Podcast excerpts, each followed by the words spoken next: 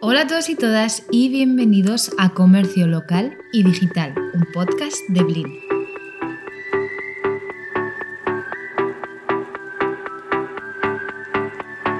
En el episodio de hoy hablaremos sobre cómo pueden las pymes hacer marketing de una forma que sea efectiva y no morir en el intento, las estrategias posibles y la forma de evitar a esas grandes empresas que se nos quieren comer con patatas.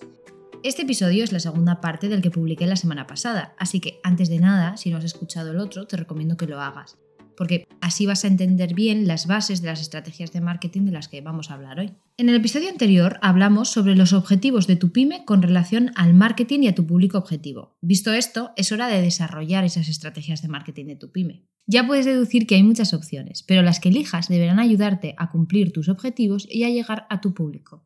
Antes de verlas, como siempre, quiero definir algún concepto que creo que es muy importante que conozcamos. El concepto concreto es acción de marketing. Una acción de marketing es cualquier iniciativa que lleva a cabo una empresa o marca para promocionar un producto o servicio. El objetivo es aumentar la visibilidad, atraer a nuevos clientes, fidelizar a los ya existentes y aumentar las ventas. Entendemos que las acciones de marketing pueden tomar muchas formas, desde anuncios publicitarios tradicionales en medios como televisión, radio, prensa, mm, vallas publicitarias, hasta marketing digital en redes sociales, por correo electrónico y publicidad en línea. También pueden incluir eventos promocionales, sorteos, descuentos, promociones especiales, patrocinios, relaciones públicas, en fin, un montón de cosas. El objetivo final de una acción de marketing es influir en la percepción de la marca por parte del público y atraer al consumidor para que elija comprar el producto o servicio que nosotros estamos promocionando. ¿Qué quiere decir todo esto? Pues bastante simple. Quiere decir que el marketing está en todos sitios, es omnipresente. Podemos llamar una acción de marketing a muchísimas cosas. Incluso puedes llamar acción de marketing a pintar las paredes de tu negocio color naranja melocotón. Esto es porque el marketing es esa parte de nuestra empresa que está encargada de comunicar, de hablar con los clientes y de mostrarles lo bien que hacemos las hamburguesas o lo bonitos que quedan nuestros cuadros.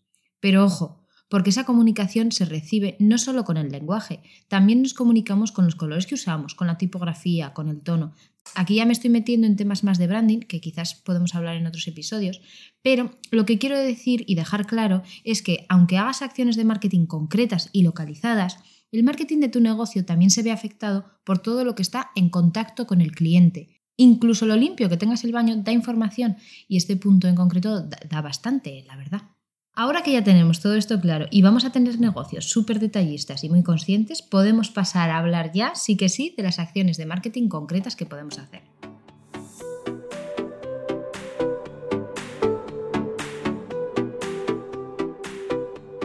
Las estrategias de marketing disponibles para tu pyme son infinitas y de hecho solo van a estar delimitadas por tu imaginación y un poquito por tu bolsillo también, la verdad. Por eso precisamente te voy a dar unas claves que tienes que tener en cuenta sí o sí para decidir qué estrategia de marketing debes utilizar. Lo primero de todo, como ya hablamos en el episodio anterior, tenemos dos bloques, dos, dos, tipos de estrategias de marketing, las digitales y las tradicionales. No elijas uno, no hay que elegir, hay que combinarlas. Lo segundo, Mide la fuerza de tu competencia. Somos negocios locales con tiempo y dinero limitado. Entonces, yo sinceramente no creo que puedas hacer acciones para competir con grandes multinacionales. Es que estamos en otra liga. Pero en realidad esto no es una desventaja, sino que es otra forma en la que tenemos que actuar y ya está. Como comercio de barrio tienes una ventaja muy importante y es que eres más flexible que una gran empresa. Debes impactar y ser reconocido en tu zona. No hace falta que te conozcan en otra ciudad.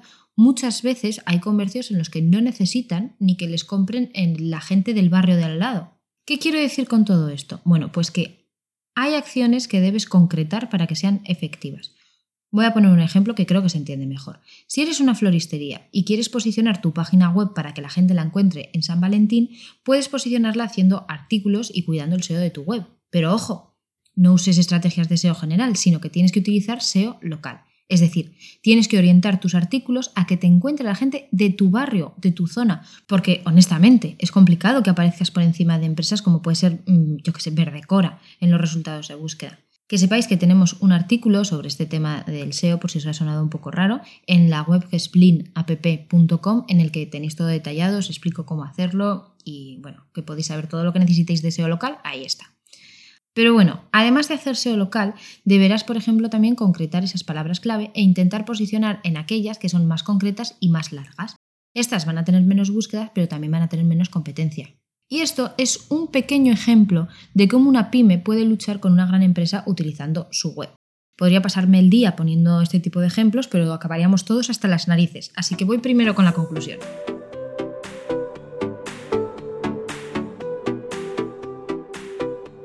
La conclusión es que las pymes tienen que ser específicas y concretas. Tú vas a tener que mostrar lo que te hace especial, ya sea esto, tu producto, la forma en la que trabajas, la calidad, eh, el servicio de atención al cliente que tienes, cualquier cosa. Por ayudarte un poco más a elegir qué tipo de acciones de marketing puedes usar en tu negocio para evitar la competencia de esas grandes empresas, te voy a explicar de forma genérica algunas que se me han ocurrido a mí. Obviamente, ni todas van a tener sentido para tu negocio, ni aquí están todas las del mundo, porque ya hemos dicho que son infinitas. Pero bueno, vamos a verlas.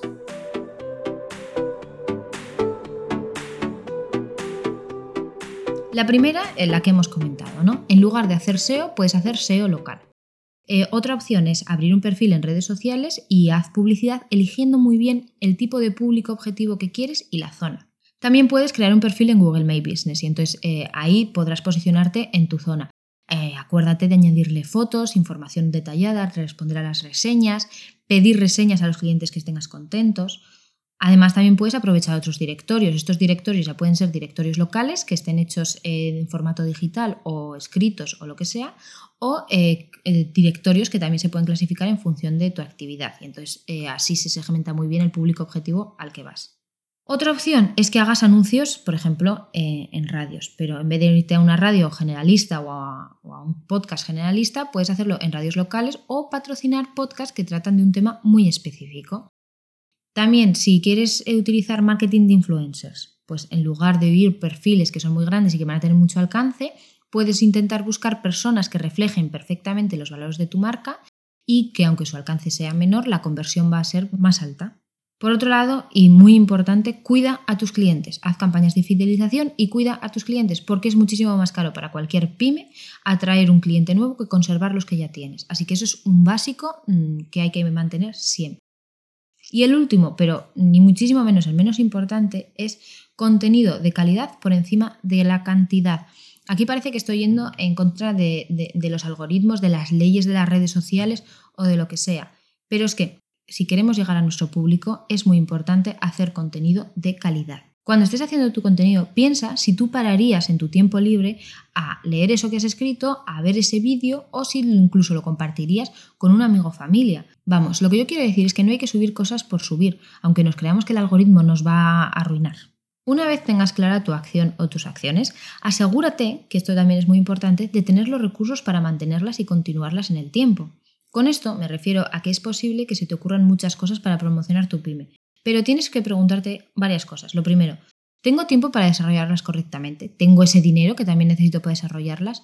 ¿Puedo garantizar una buena experiencia al usuario, a mis clientes, si hago esto? Porque de igual forma que pasa con el contenido, si todo esto no es así, lo único que voy a conseguir es al final dar una mala imagen de marca y eso va a ser mucho más perjudicial a largo plazo. Tienes que ser muy consciente de la capacidad que tiene tu pyme. Esto no implica que hagas cosas poco llamativas o que no tengan resultado, simplemente es que te asegures de que puedas hacerlas bien.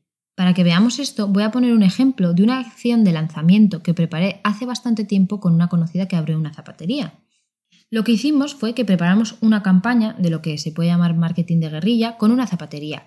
El local era nuevo y estaba en una localidad pequeña, de unos 3.000 habitantes más o menos.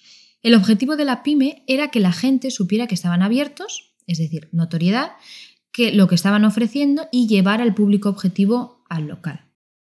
Lo primero que hemos hecho, fijar objetivos. Vamos repasando conceptos del episodio anterior también.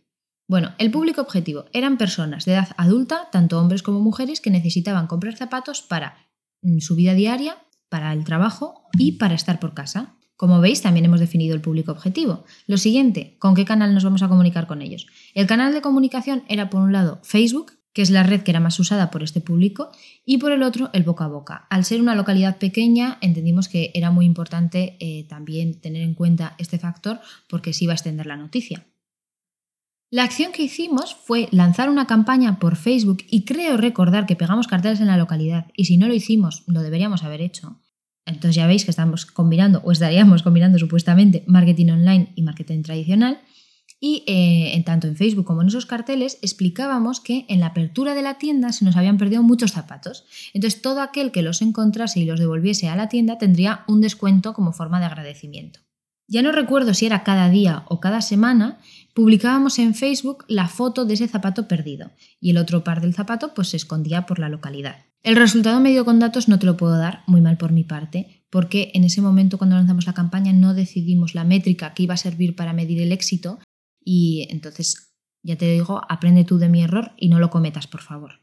Lo que sí que recuerdo es que ganamos muchísimos seguidores en Facebook, la gente quedó muy sorprendida porque era una idea original y divertida que se encontraron también todos los zapatos, es decir, hubo bastante participación y además también lo que hicimos es subir una foto con cada persona que recuperaba un zapato para que él lo pudiera compartir también en su perfil y llegara a más gente, es decir, más alcance. Es decir, la apertura de la tienda al final no pasó desapercibida.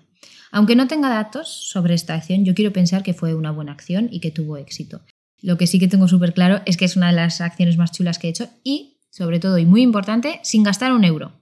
Para ir cerrando este tema, quiero decir que el marketing es esencial para el éxito de cualquier empresa, independientemente de su tamaño o sector. Es a través del marketing que una empresa puede comunicar su propuesta de valor, puede crear conciencia de marca, generar la demanda y además aumentar sus ingresos y rentabilidad, que es lo que nos interesa. Es por eso que el marketing es igual de importante que cualquier otra tarea en la pyme, porque muchas veces lo dejamos para cuando tengamos tiempo y se nos olvida. Entonces, por favor, no.